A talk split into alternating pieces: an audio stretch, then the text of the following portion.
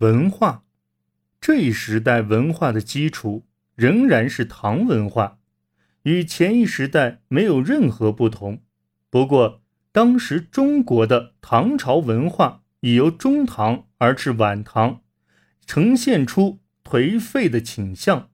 对此，日本的态度也缺乏前一时代那种创造性和生气，因此所形成的文化虽然比较系统。和成熟，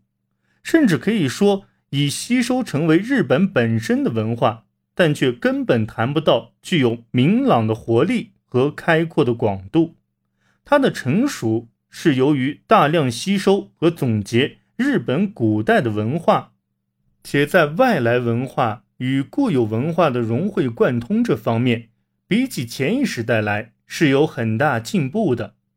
如果将前一时代的文化，看作是对未来充满无限光明希望的未成型的毛坯的话，那么这一时代的文化则可以说是半成品。